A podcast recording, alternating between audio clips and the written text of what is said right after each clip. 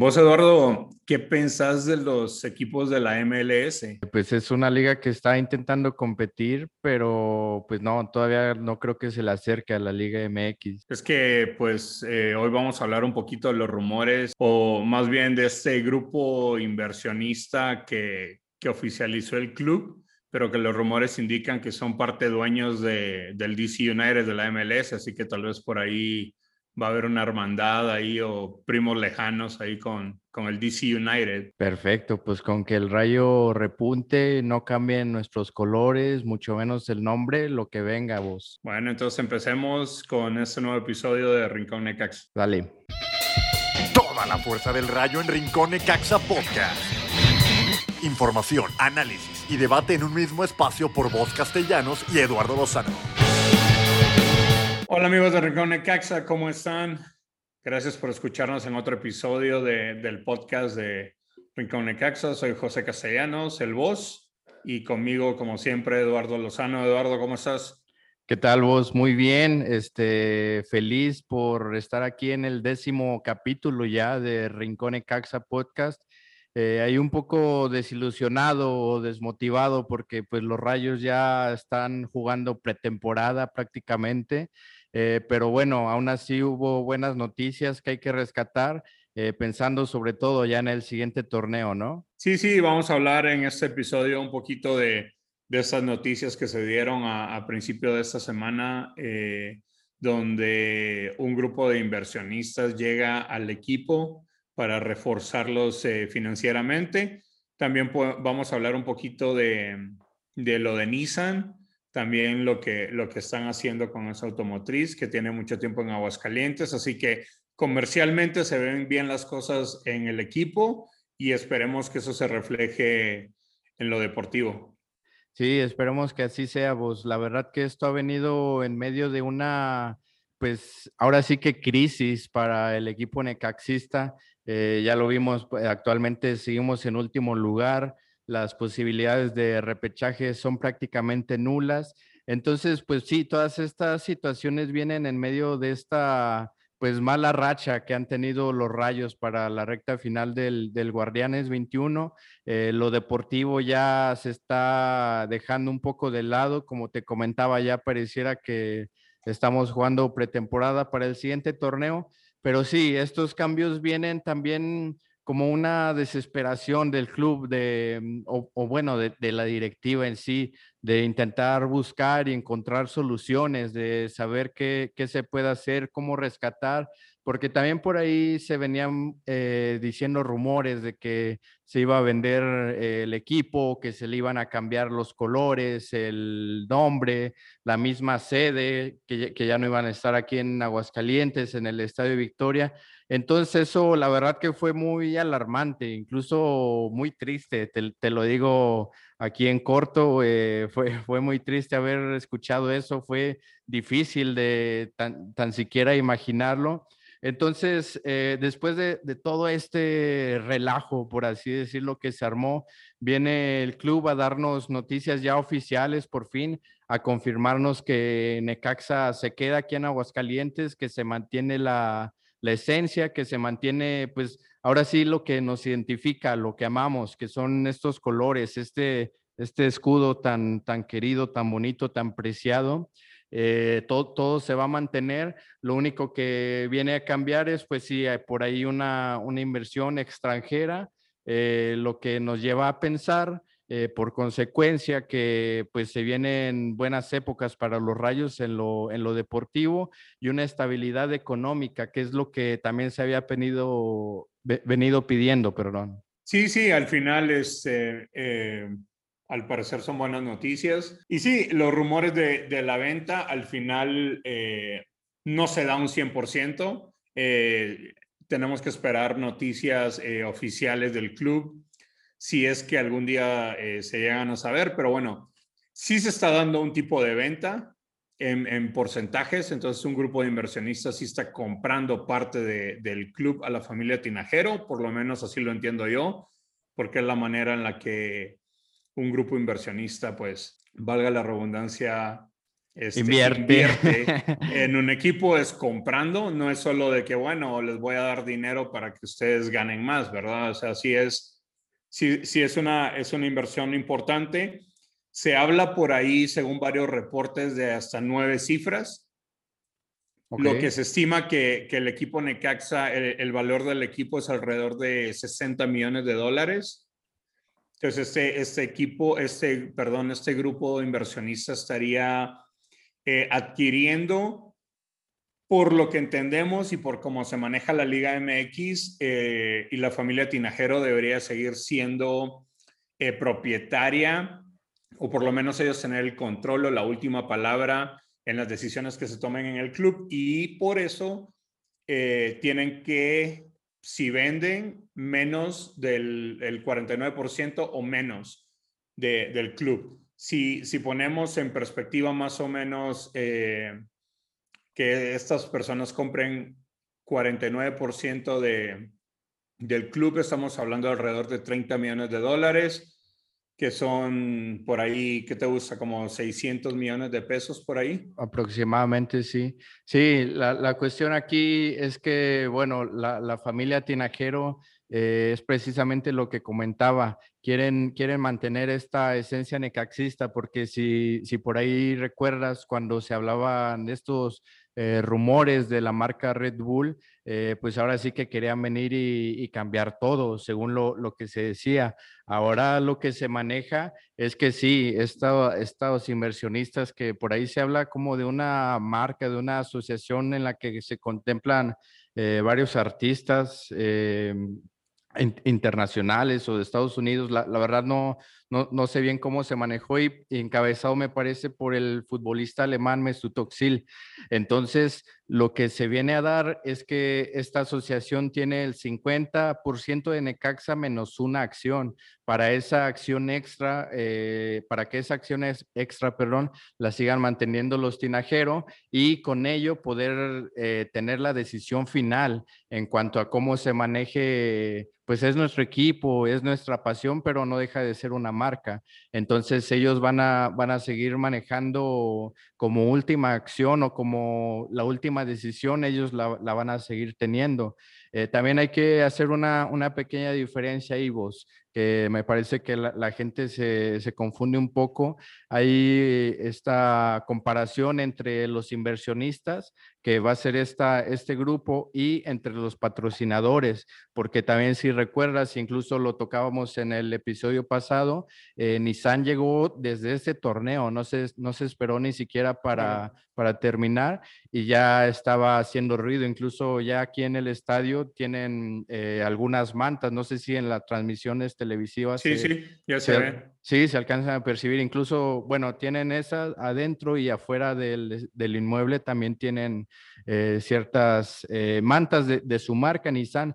Entonces, bueno, Nissan a lo que me veo, a lo que veo, sí va a ser una marca fuerte, una marca que también le va a invertir, pero va a ser una, una más, así como lo tiene ahora Coca-Cola o lo tiene el mismo Pirma, que no deja de ser eh, patrocinador.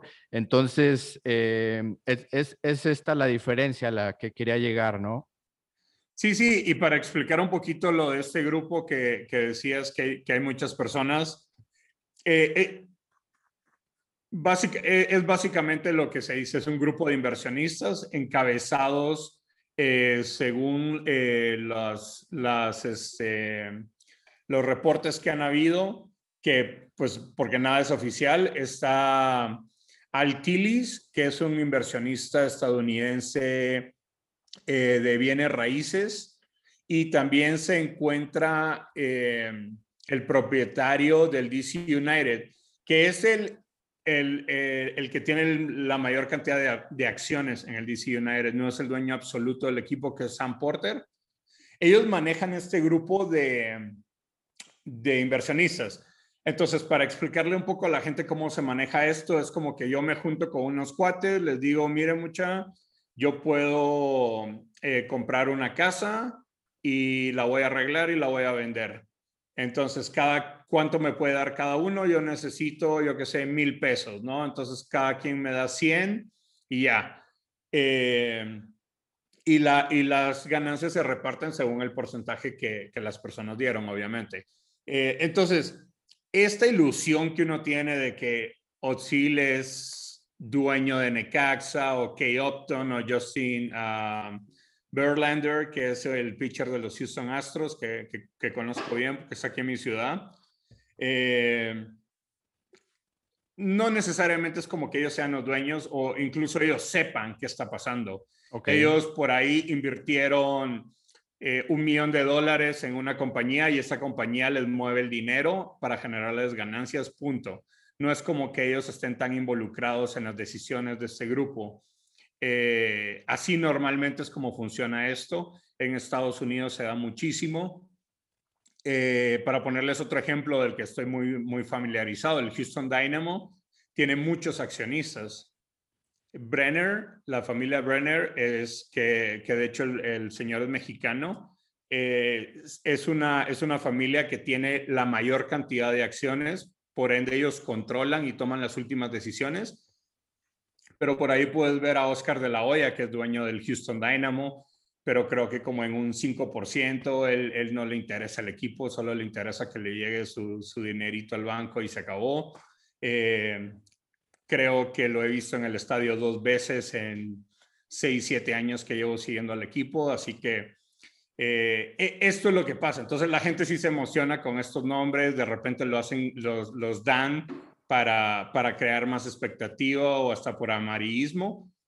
Y por eso siento que es mi responsabilidad este, eh, aclarar que, que no creo que Osil sepa que está comprando a Necaxa, él solo sabe que su dinero lo metió a un grupo de inversión, que es como meterlo a un banco, y, ellos le están dando eh, ganancias sobre el dinero que él, ingresó.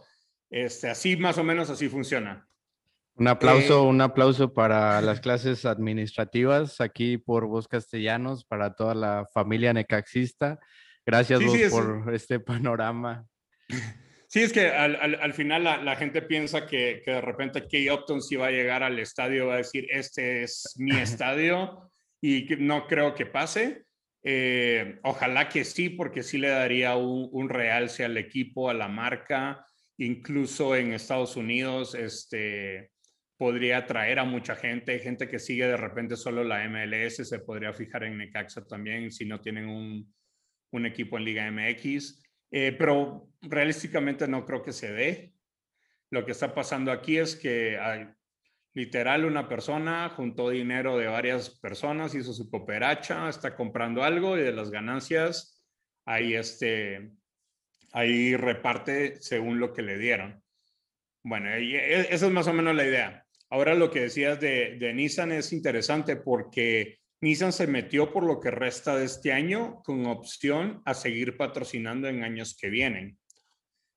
Yo me imagino Pero no, que no deja de ser, no deja de ser una marca que va a aparecer simplemente en la playera, si quieres enfrente de la playera y hasta ahí, a diferencia de estos inversionistas que se involucran más. Sí, sí, porque los inversionistas, eh, eh, lo que digo, al final no son inversionistas, al final este grupo es dueño de Necaxa la familia Tinajero sí está vendiendo un pedazo de, de, lo que es Necaxa. Eh, claro que no van a llegar al estadio y van a decir, bueno, esta butaca es mía, esta es de los Tinajero, esta es mía, esta es de los Tinajero, ¿verdad? Pero eh, sí, ellos sí están comprando parte del equipo al final de cuentas. Eh, en porcentajes muy chiquitos, esto, esta gente que, que hablábamos, estos famosos o deportistas, porcentajes muy pequeños, quiero pensar. Eh, pero lo que decías de, Nissan y, para concluir este tema, a lo que yo quiero llegar es que Nissan sabía que iba a llegar un grupo de inversionistas y por eso es que lo están haciendo y están viendo cómo se desarrolla todo este año para ver si, si, la, si su inversión de patrocinio va a rendir cuentas o no para, para Necaxa, porque si Necaxa empieza a ganar títulos, por ahí se mete a algún torneo internacional. Eh, a, Nissan le conviene eso también por, por, por su marca. Sí, claro, incluso para... un equipo ganador. Claro, incluso para saber ahí o estar chequeando cómo le va a este famoso grupo de, de, inversionistas y por ahí más adelante pues decir, bueno, 25 y 25 entre, entre tú y yo y 51 o el 50 que lo siga manteniendo la, la familia Tinajero. Me parece también que es parte de lo, lo, que se quiere empezar a ver a futuro y sobre todo para, pues todo, todo va de la mano, ¿no? Vos incluso para ya ver un proyecto deportivo a largo plazo, porque si bien en, algún tiempo reciente nos empezábamos a quejar de, oye, ¿por qué se empiezan a vender a los Brian Fernández? ¿Por qué se empieza a vender a Puch? ¿Por qué no retienen a Hugo González? ¿Por qué se fue Rubén El Oso González? Bueno, pues no, no había sustento. Ahora con este, eh, pues sí, respaldo que, que, se tiene de estos inversionistas, pues se mantiene un proyecto a largo plazo y es algo que no, no está fuera de lo común. Digo, todos sabemos eh, los respaldos que tienen los demás equipos. Digo, Tigres tiene eh, la cementera, Cruz Azul también una, una cementera llena de corrupción, pero cementera al final. América tiene a tus amigos de Telerisa. Entonces, bueno, todos eh, tienen siempre un respaldo y ahora Necaxa por fin va a llegar a ese punto, ¿no? Sí, es, eh, no quiero ser el que, el que no sea tan optimista, eh, pero viendo cómo se manejan las cosas en la MLS con estos grupos de, de, de inversionistas, al final ellos invierten y están esperando ganancias. No quiere decir, están invirtiendo en comprar al equipo, no están invirtiendo en el equipo. No quiere decir que este 49% o 50% que compren, si son 600 millones de pesos, no quiere decir que esos 600 millones de pesos van a estar destinados a reforzar al equipo y mejorar contratos y etcétera, etcétera. Eso, ese dinero es prácticamente para la familia Tinajero y que ellos hagan lo que quieran con ese dinero. Entonces, ¿cómo se van a ir manejando eh, las estrategias para conseguir mejores sponsors, para conseguir un mejor contrato de televisión, de repente por ahí manejar el, el contrato de televisión en Estados Unidos, donde pueden ir generando más dinero, más entrada de dinero, porque esos 600 millones no es entrada de dinero al club. Esto es entrada de dinero a la familia, porque la familia está vendiendo la mitad de su propiedad. Pero bueno, no deja de ser para, para Necaxa, ¿no? Y esperemos también ahora pues que no, no, es, lo que es lo que es lo que decía. No sé si al final qué tanto de esa cantidad va a estar destinado a Necaxa para invertir. Eh, por, y, y, se lo digo, y, y, no quiero ser como el, el de la mala noticia, ¿verdad? Pero por cómo se maneja a veces en la, en la MLS, al final eh, estos grupos llegan, compran y, y, al equipo lo ves y siguen en último lugar. o siguen en penúltimo lugar, como el Houston Dynamo. El Houston Dynamo, les, les pongo un ejemplo, me parece que hace dos años eh, James Harden compró, me parece que fue 10% del equipo, que pagó creo que 35 millones de dólares o algo así por ese 10%. Y, y, el equipo no tuvo ningún refuerzo. sí. Porque, sí. porque ese, ese 10% se lo vendió la familia Brenner, que tenía el 50%, y ellos se quedaron con el 40. Entonces, al, al, final ese dinero era para la familia, no era para el club en sí. Esperemos que con estos inversionistas que saben de fútbol, seguramente tienen eh, contactos con otras personas, saben cómo manejar la parte internacional de un club de repente. Entonces, esa, esa, esa comunicación estratégica que se pueda llegar a tener y aprendizaje puede hacer que Necaxa empiece a generar más dinero y por ende más ganancias para ellos. Un, ejemplo que se me ocurre rápido es que Necaxa vaya a jugar un partido a, Washington, ¿no? Eh, contra el DC United, o que se vaya a Inglaterra y juegue contra el Swansea, que también es, eh, este grupo también tiene parte de ese equipo de la Premier League. Sí, claro, es parte de los acuerdos que se pueden llegar a tener, pero bueno, la verdad que también concuerdo contigo vos en que no, no porque se llegue este famoso grupo de, inversionistas, Necaxa de un día a otro va a terminar super líder y va, va, a ganar el campeonato al final de la temporada. Me parece que también eh, hay otros equipos que siguen un, un plan ya desde hace muchísimos años Necaxa apenas, esperemos que, que lo comiences. Ya, ya comentabas tú que, bueno, los tinajeros al final de todo van a ser quienes lo, lo van a administrar y yo creo eso va de la mano de tener un buen conocimiento de fútbol, un, sobre todo me parece una posición muy clave la del director deportivo, que él es el que se va a encargar de, de, los contactos, él es el que se va a encargar incluso de convencer a jugadores para, para venir, de plantearles el proyecto. Entonces me parece que cubriendo esa posición que la verdad ahorita pareciera que ni siquiera lo tenemos, eh, con tu amigo San Román ahí a la cabeza. Eh, entonces me parece que administrándolo bien y teniendo a alguien inteligente en la en la cabeza deportiva de Necaxa, eh, se puede hacer una buena mancuerna, porque bueno, aparte de todo tenemos a Guillermo Vázquez, un gran conocedor de fútbol, sobre todo de aquí del fútbol mexicano. Entonces, esperemos se pueda sobrellevar este, este proyecto de buena manera entre todas las partes, entre los inversionistas, que en este caso es la, pues ahora sí que la directiva, ah, la dirección deportiva, la dirección técnica, los jugadores y la misma afición.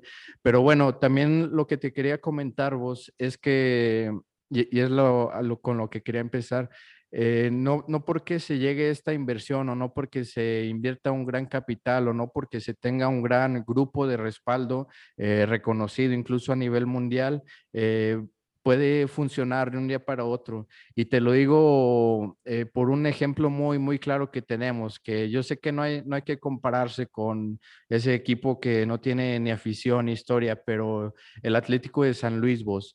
Eh, ese equipo estaba eh, prácticamente desaparecido. Eh, de un día a otro se hicieron pláticas con el Atlético de Madrid. Incluso se le cambió el nombre al, equipo de San Luis, los colores les cambiaron como para variar, se perdieron ellos y ahora sí que su identidad. Lo único que me parece que mantuvieron es su estadio, pero de ahí en más llegó el Atlético de Madrid y le cambió todo. Caso que no es en Necaxa. Sin embargo, lo que quiero decir es que no porque haya llegado a ese equipo el Atlético de Madrid, perdón, eh, ese equipo vecino de aquí de Aguascalientes haya triunfado si bien se llevaron muchos jugadores que parecieran de nivel, incluso se trajeron desde allá, eh, caso concreto que ahora tenemos a Unai Bilbao y a Ian González que vienen de España, pasaron por San Luis y llegaron aquí a Necaxa. Pero bueno, no porque tengamos esto significa un triunfo total, vos. Sí, sí, sí. Eh, eh, lo mismo que yo decía, no creo que nada garantiza que al final al equipo de verdad le vayan a invertir. Yo me imagino que sí hay algún plan de inversión porque considerando todas las partes, primero que llegó Memo Vázquez, que era algo que nadie venía a venir, eh, y más por cómo se fue. Ahorita llega y es porque seguramente hay algún proyecto deportivo, hay algo, hay algo importante que lo convenció para que él regresara a Necaxa. Después se anuncia lo de Nissan, que también es, es un respaldo en la parte económica importante. Y después eh, se anuncia lo de este grupo de inversionistas al final, como, les decía, al final, si, si este grupo está gastando, digamos, 30 millones de dólares en comprar el 49% de Necaxa, eh, al final esos 30 millones de dólares no son para refuerzos. Esos 30 millones de dólares es para la familia Tinajero, que es como que yo tenga mi casa y yo venda la mitad de mi casa. Bueno, pero también le van a tener que retribuir su parte proporcional, vos, y para poder eh, regresarles esa inversión, tienen que buscar un modo, pues, de generar ingresos en este caso. Exacto. Y a lo que aspiramos es ganando campeonatos, al menos para, bueno, al menos la afición lo vemos así, ¿no? Sí, sí, no, este, eh, ganando campeonatos sería lo ideal. Uno como, como, como fan de, de Necaxa o no, pues sí, sí. quisiera. Si no, ¿de qué otra manera eh, les puedes regresar esa inversión? Vos, si quedas en último lugar, imagínate, les vas a llegar con la noticia de no, no les voy a dar nada y además ya debemos 120 millones.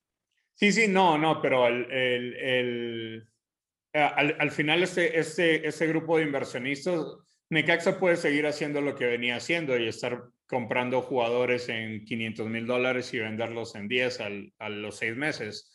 Eh, que ya no creo que se le facilite tanto a Necaxa y aparte ya se vio que, que eso a largo plazo no funciona.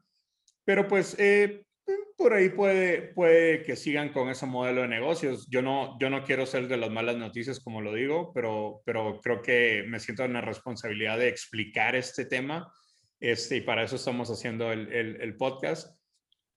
Eh, sí, de cierta manera, yo creo que, que le van a invertir eh, por, por las razones que yo ya venía diciendo. Se juntó lo de Memo Vázquez, después lo de Nissan y ahora lo de este grupo.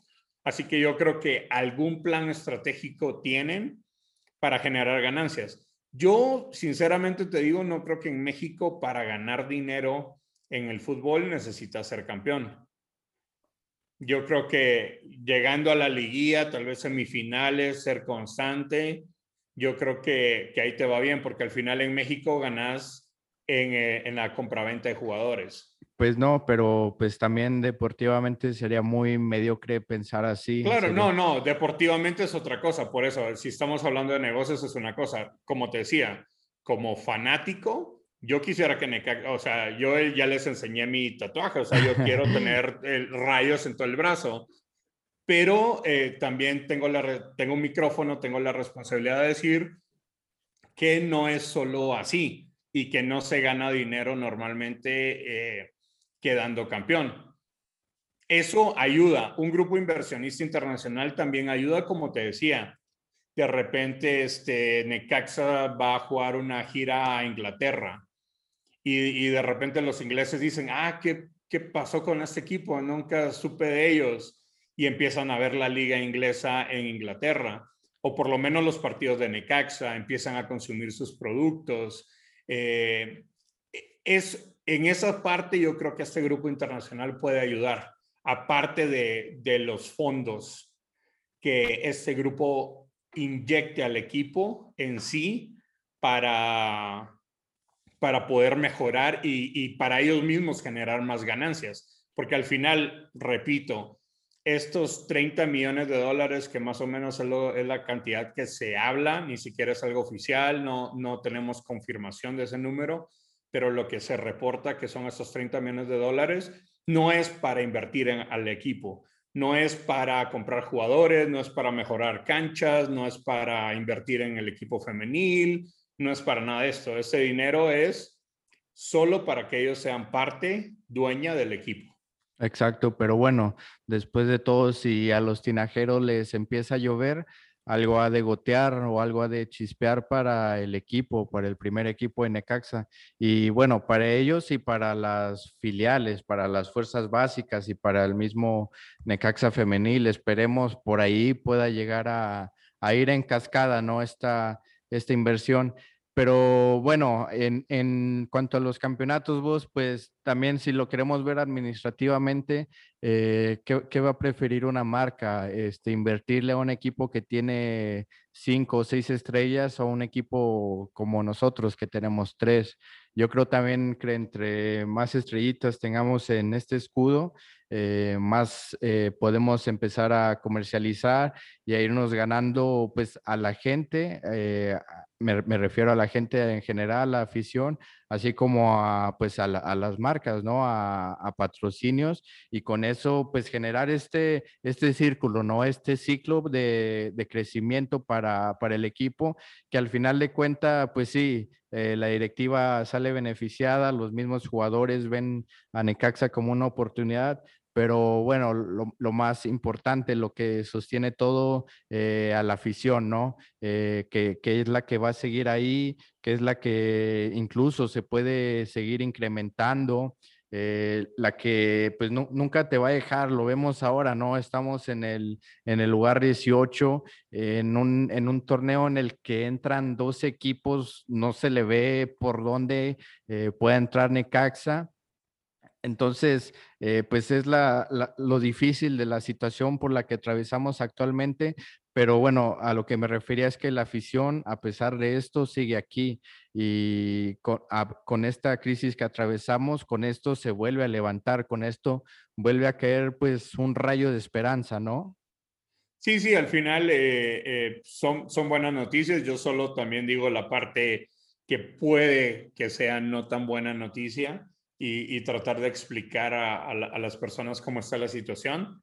Eh, pero sí, o sea, al, final me parece que es algo positivo, incluso que un grupo de inversionistas se fije en comprar a Necaxa, porque ese es otro tema que te iba a plantear ahorita. ¿Por qué un grupo de inversionistas viene y gastaría 30 millones de dólares en comprar un porcentaje de Necaxa? Pues yo la verdad no creo que ellos hayan venido, eh, tocado la puerta de la oficina del señor Tinajero y decirle, oye, ¿cuánto me cobras por el 50% de tu equipo? No, bueno, pero ¿por qué?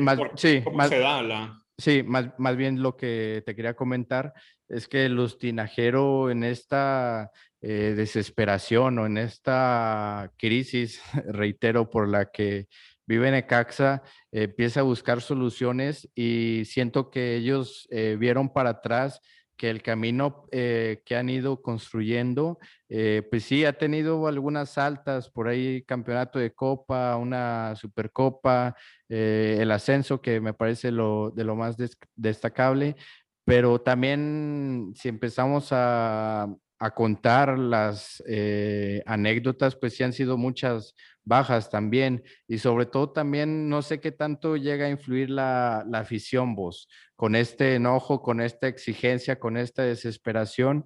Em, entonces, en conjunto con todas estas situaciones, no sé si más bien ellos fueron los que dieron el primer paso. Como tú comentabas, eh, estos personajes, estos artistas, estos deportistas que son parte de este grupo, pues sí, no saben eh, pues prácticamente ni a dónde va o ni en qué se está yendo, solamente esperan delegar su, su capital para poder ser regresado. Entonces, me parece que más bien los tinajeros buscaron un grupo de este tipo.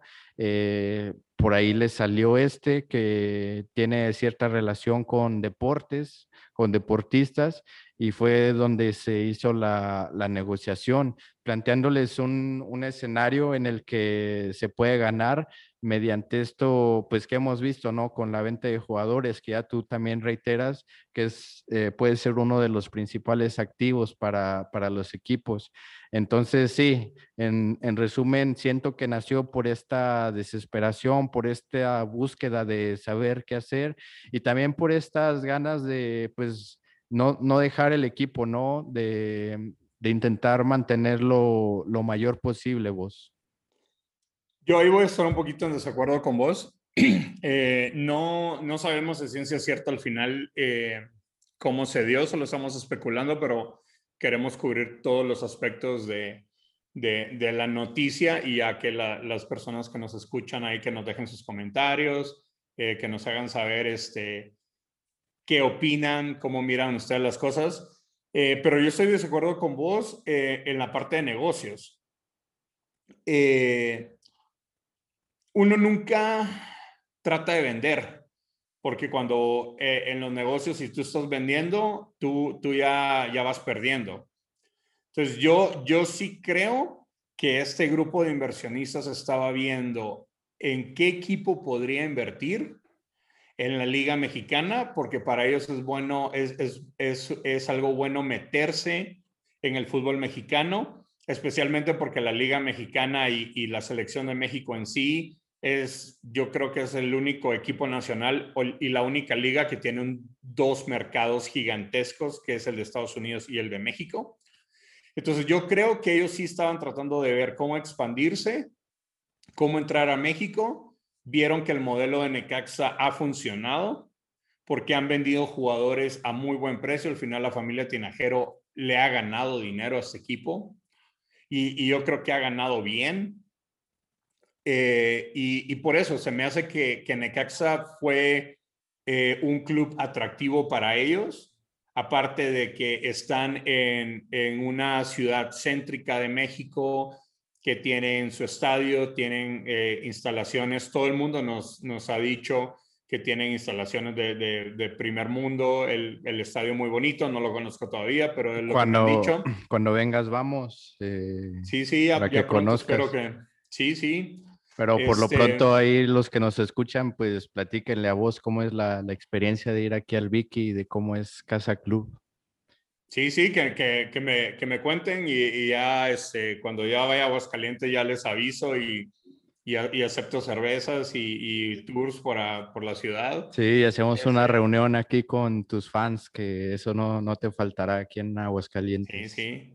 Pero en, regresando al tema, eh, yo siento que, que Necaxa al final fue un equipo este, algo atractivo para ellos y al final cuando uno está hablando de, de negocios, eh, ahorita los clubes en la MLS se están valuando en 300, 400 millones de dólares.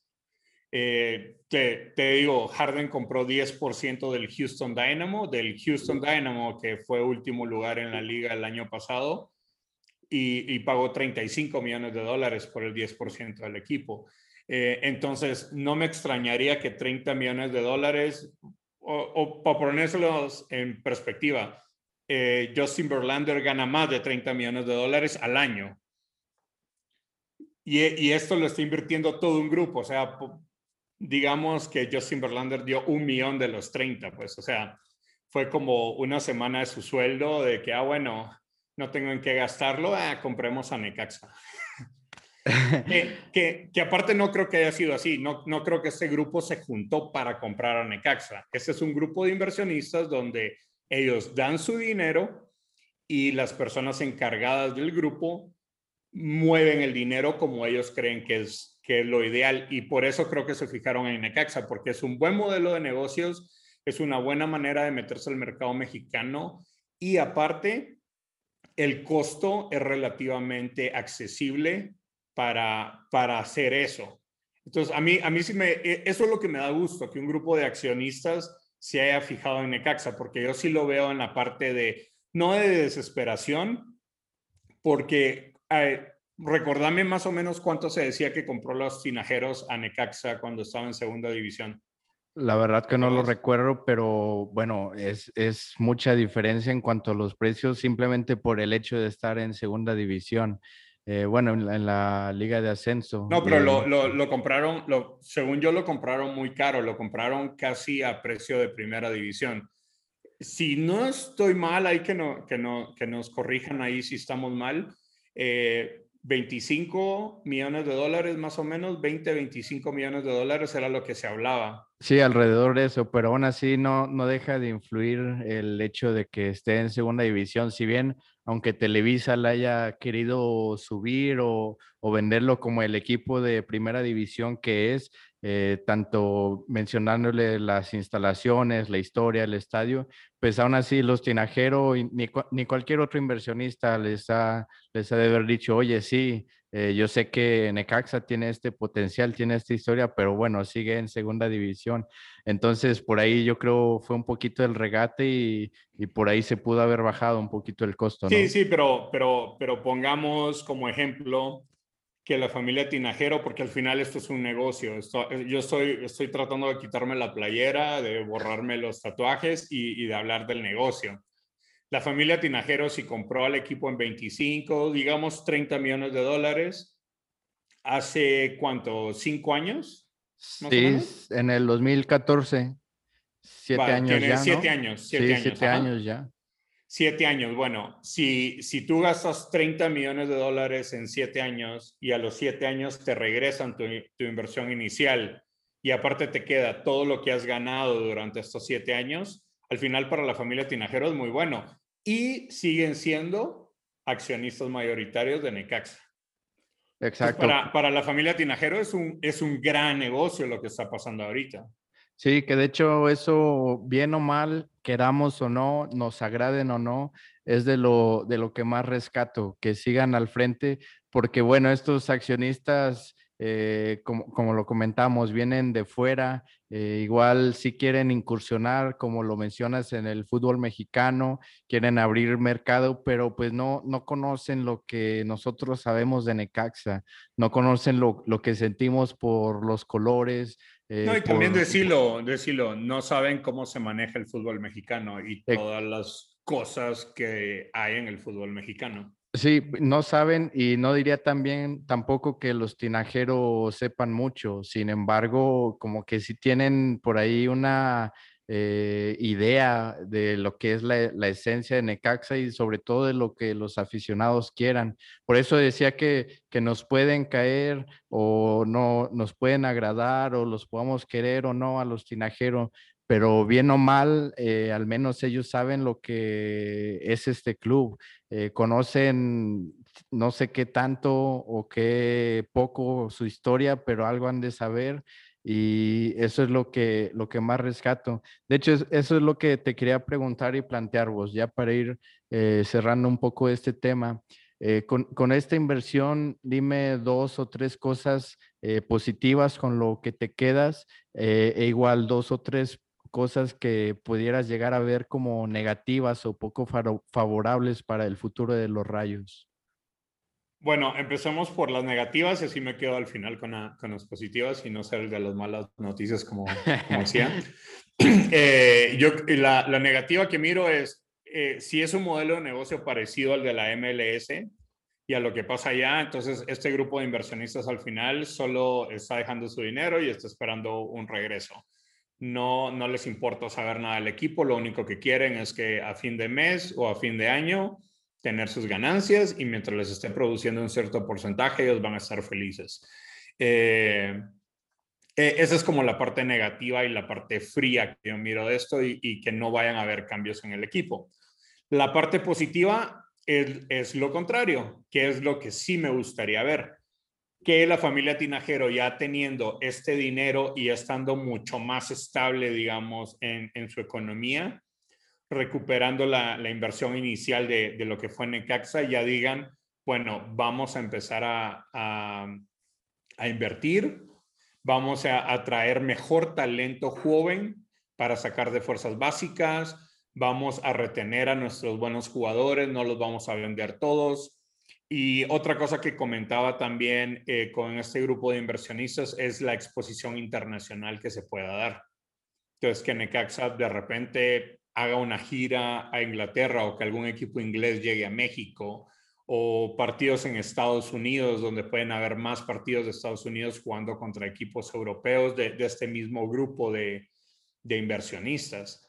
Eso, eso me parece también lo positivo, porque al final ese tipo de competencia va a hacer que el equipo crezca. Y también, ya para finalizar, me parece que la, este grupo también ayuda a atraer a marcas como Nissan. Y, Nissan diga, ah, bueno, ya tenés a un grupo eh, con, con, dinero atrás, que cualquier cosa, ellos no van a querer perder sus acciones, no van a querer eh, pagar multas de descenso, entonces yo estoy interesado en patrocinar un proyecto así. Entonces, yo creo que hay muchas cosas positivas, no hay tantas negativas, pero sí lo quería aclarar para que la gente sepa, porque pareciera que todo es fiesta y que las cantidades que se hablan es solo para invertir en el equipo. Y no, si, si eh, dijimos hace unos tres programas, por ahí dimos la exclusiva de que, de que eh, Mauro Quiroga regresa al equipo. Vos, vos, diste la, vos diste la noticia. Sí, sí, sí, de una eh, fuente. Y, y, si llega Mauro Quiroga al final, él está teniendo una temporada, pero espantosa en Pachuca. Ya está jugando en la banca. Tal vez el cambio de Necaxa cuando él se fue a San Luis lo afectó. Después San Luis a Pachuca entonces, Necaxa al final lo habrá vendido en X cantidad y te aseguro que ahorita lo va a recontratar por, ¿qué te gusta? 40%, 50% de lo que lo vendió. Entonces, por, eso a mí no se me hace extraño de que regrese Mauro Quiroga, no es porque viene un grupo con mucho dinero y va a traer a billetazos a un montón de jugadores. Yo no creo que vaya a ser ese el caso. Eh, pero bueno, yo siento que, que al final es positivo eh, todo esto porque sí es interesante que un grupo extranjero se haya fijado en Necaxa, eh, porque yo siento que ellos se fijaron en Necaxa más que lo que vos planteabas que, los tinajeros fueron por ellos, eh, porque al final las negociaciones desde ahí hubieran fallado, pues, o sea. Pero ni tanto, nos trajeron a Brian Fernández, que fue una estrella, nos trajeron al mismo Hugo González, que me imagino tampoco ha de haber sido una negociación sencilla.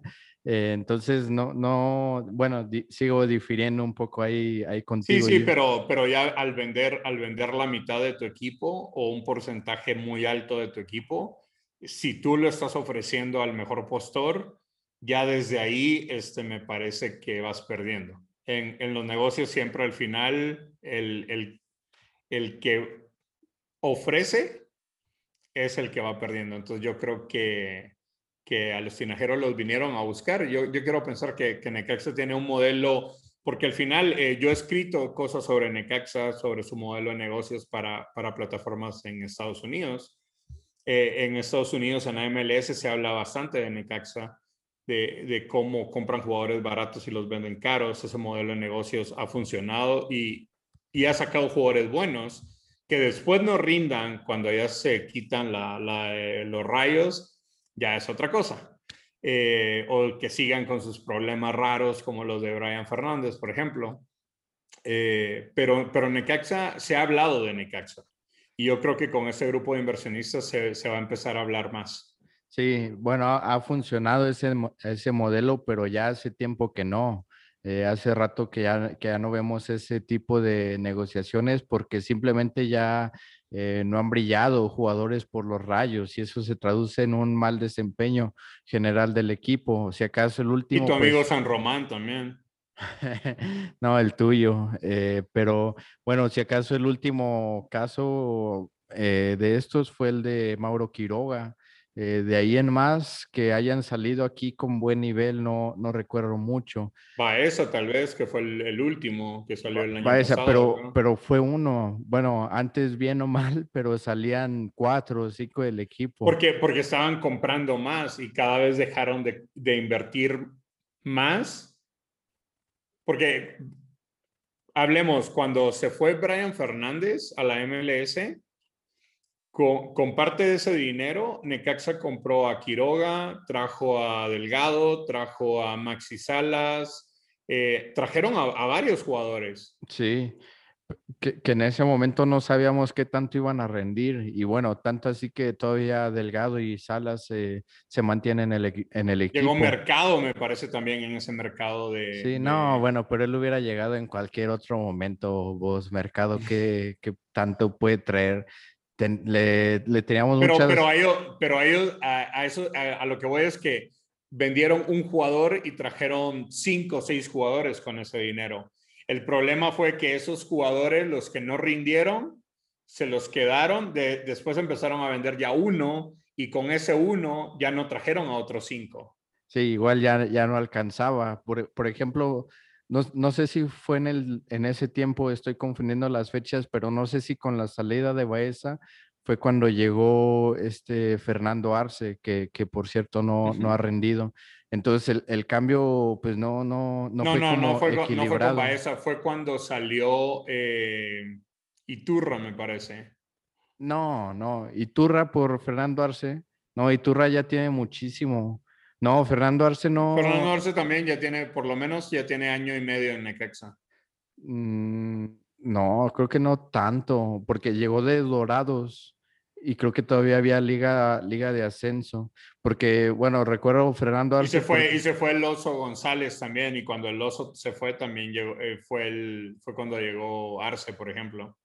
Sí, pero creo que fue más bien en la primera temporada de Sosa que llegó Fernando Arce junto con Raúl Sandoval. Recuerdo porque los dos venían de Dorados y porque ahora, bueno, con lo del lamentable fallecimiento de Maradona, vi que ellos habían sido parte del, del plantel que dirigió Maradona. Entonces vinieron de allá, pero no, no tienen mucho.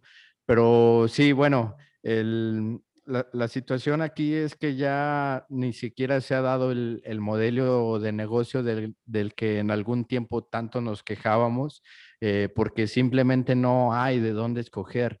tanto así que reitero, Necaxa actualmente está en el lugar 18 de la tabla general en un torneo de por sí mediocre.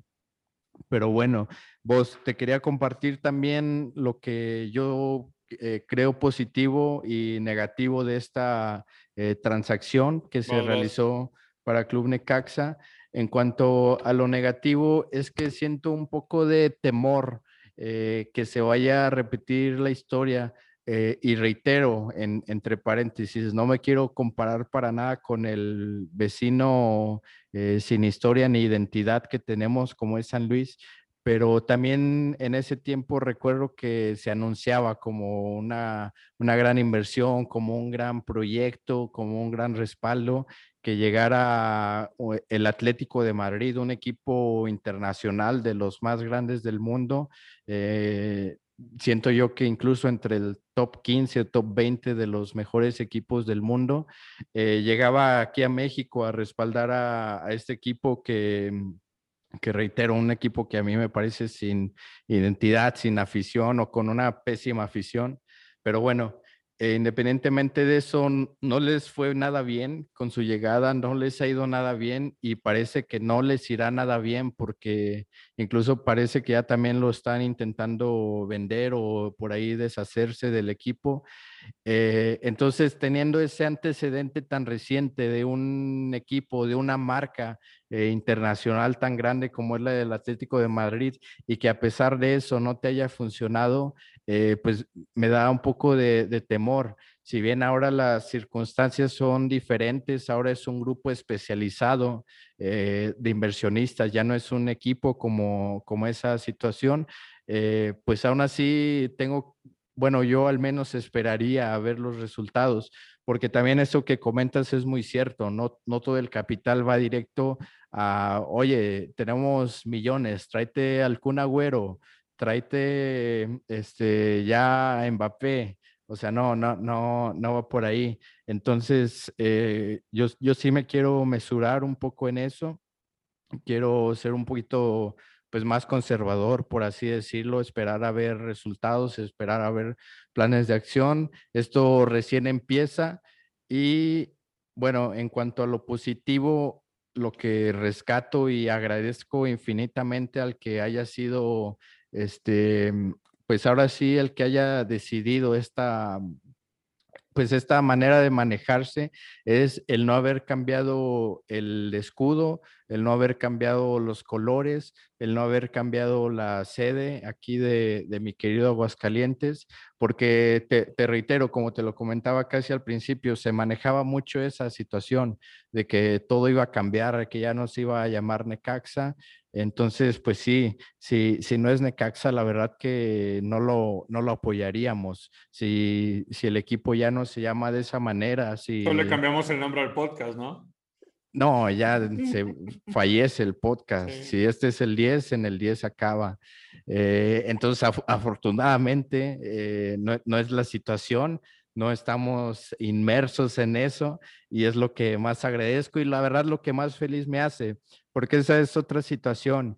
Necaxa puede estar en primer lugar, puede estar en el último lugar como estamos ahora, puede estar en la liga de ascenso, eh, aunque no queramos, pero puede estar ahí y al menos yo lo voy a seguir apoyando, voy a seguir viviendo los partidos con la misma intensidad, con el mismo amor y cariño y voy a seguir feliz porque al final de todo es Necaxa. Ya después ahondaremos en, en, qué, en, qué, en qué significa Necaxa para nosotros, pero bueno, mientras se mantenga eso, yo la verdad que estoy muy, muy feliz y lo seguiré apoyando. Eh, por ejemplo, ahora que están en el lugar 18, eh, siento que es cuando más hay que estar, siento que cuando menos lo merezcan es cuando más nos necesitan. Entonces, ahorita a pesar de que, por ejemplo, no hay ni posibilidad de repechaje, es cuando más comprometido me siento con la causa. Ya cuando están en primer lugar, ya cuando estamos en liguilla, bueno, ya va a haber gente de sobra, pero ahorita que estamos abajo es cuando de verdad tenemos que salir los, los verdaderos eh, necaxistas. Sí, sí, y, y, para terminar, porque ya no nos queda mucho tiempo, eh, No hablamos del partido con Querétaro, creo que eso pasa a segundo, a segundo término ahorita. Eh, pero dame un pronóstico de, de, porque el partido contra Puma le fallamos muy, muy mal todos. Eh, ¿cómo, le va el rayo contra Querétaro? No, pues te digo, o sea, la verdad ahorita que ya no, no se está jugando nada, eh, más bien si quieres te digo los partidos que ya tenemos confirmados de pretemporada, como lo comentas, el próximo viernes contra Querétaro, posteriormente visitamos a Cholos y cerramos contra Atlas. Esa es nuestra pretemporada hasta ahorita oficial para, para el siguiente torneo. Pero ¿cuánto, cuánto, qué marcador contra Querétaro? los que metamos. Si les metemos tres, eh, festejamos. Eh, pero si me pides algo en específico, quedamos contra Gallos 4-0. 4-0, muy optimista. De aquí, sí, pues que ya... Con triplete de Barragán, seguramente. no, esperemos también que los inversionistas vean lo que no sirve y, y lo, lo desechen. Este, no, pero sí. Barragán sería un muy buen refuerzo para el DC United. Lo tendríamos que empezar a, vender de esa manera. Claro. Pues es el, es el máximo goleador desde que ascendió Necaxa, ¿no? Claro. Y el que, más, el que más partidos tiene también jugados, creo. Claro, pero, por, pero aún así es el eh, que más goles ha metido. La, relación con goles, sí, sí, sí. sí. tiene más goles tiene más goles que Brian Fernández, que eso no es, no es poca cosa. Hay que, yo creo tiene ese diploma ahí pegado en, en su locker para... No, quiero saber dónde lo tiene pegado, pero... para poder... ¿Y tú eh, contra Querétaro? No sé, no sé, yo creo que 1-0, ya así perdida, 1-0, gol al 90 de autogol, lo que sea que Necaxa gane, que ojalá mi, mi tocayo Castellanos juegue, que, que, ya no pongan Hernández, la verdad, se, cada vez se ve más, más flojo, lo miro menos seguro, que le den chance a, a mi tocayo para que, para que empiece a agarrar ritmo en esta pretemporada, como, como dijo el señor Lozano aquí.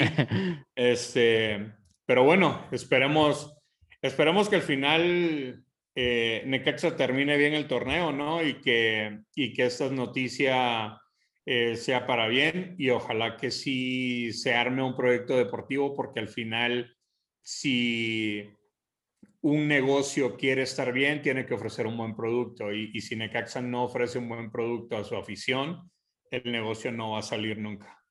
Sí, la verdad que también qué bueno que ya sea como tú lo comentaste en tu postura o como la mía, pero alguien más eh, se involucra con Ecaxa, alguien más le, le, presta esa atención que tanto merece el equipo, ese pues reconocimiento también y tanto así que incluso le meten dinero.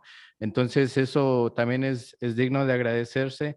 Y pues para todos los necaxistas, bueno, al menos yo, yo lo veo así, eh, porque no, no veo ya mucha motivación en lo deportivo te digo, ganen 10-0, eh, ganen 1-0, pues en lo deportivo ya no hay mucho que, que aspirar. Pero yo con lo que me quedo y, lo que les quiero transmitir es que, bueno, nos quedan tres partidos para un torneo que, la, más bien para un verano, perdón, que será muy largo, un verano y mucho tiempo que dejaremos de ver a Necaxa. Entonces, eh, pues yo, yo por eso estoy tan motivado y feliz porque al menos tengo todavía tres oportunidades cercanas de seguir viendo a Necaxa. Eh, para, te, reitero y les reitero a todos, para un verano que, que será largo, de muchos cambios, de muchas transiciones eh, y de una, sobre todo de una larga, larga espera para volver a Necaxa. Entonces, pues esa es la, la motivación que, que, yo saco de estos partidos que le restan a los rayos. Ahora sí que, como dice la frase, sacando agua de las piedras es con lo que me quedo porque pues en lo deportivo ya prácticamente culminó. Sí, sí, sí. Y, y bueno, este, ya para despedirnos, eh, agradecerles a todos por, por estar ahí pendientes del podcast, por sus comentarios. Eh, por favor, suscríbanse. Ya saben que nos pueden buscar en, YouTube, en las plataformas de podcast, en Spotify, en, Apple Podcasts, ahí como Rincón Necaxa. y siempre hay un like, un, un share, que nos compartan, este, que se suscriban. Eso nos ayuda mucho y, a expandir ¿no? Lo, lo, que estamos generando, que es una comunidad necaxista muy buena y, y, para mantenerlos aquí informados de todo lo que está pasando con, con Necaxa. Sí, gracias a todos por seguirnos y como comentaba, este se viene el final del torneo. Sin embargo, para el podcast en este intermedio entre el fin del torneo y el principio del siguiente, pues tenemos por ahí varias sorpresas. Eh, vamos a aprovechar por ahí para sacar algunos invitados en lo que vemos actividad del club. Entonces, pues ahí muy pendientes de, de lo que viene para Rincón Ecaxa. Gracias a todos los que nos escucharon. Gracias a ti, vos, y un saludo hasta Guatemala, desde Aguascalientes. Igualmente, nos vemos este, la semana que viene con otro episodio aquí en Rincón Necaxa. Toda la fuerza del rayo en Rincón Necaxa Podcast. Información, análisis y debate en un mismo espacio por voz castellanos y Eduardo Lozano.